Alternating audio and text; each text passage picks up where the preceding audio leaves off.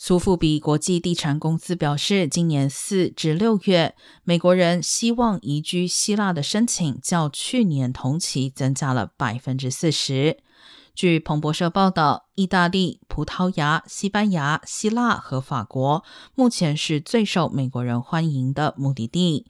在法国和意大利，美国买家的需求达到了近三年来的最高水平。今年第一季度，美国人贡献了苏富比意大利公司收入的百分之十二，而去年同期仅占百分之五。据信，生活成本上涨、房价高企和国内的政治撕裂，促使越来越多美国人移居欧洲。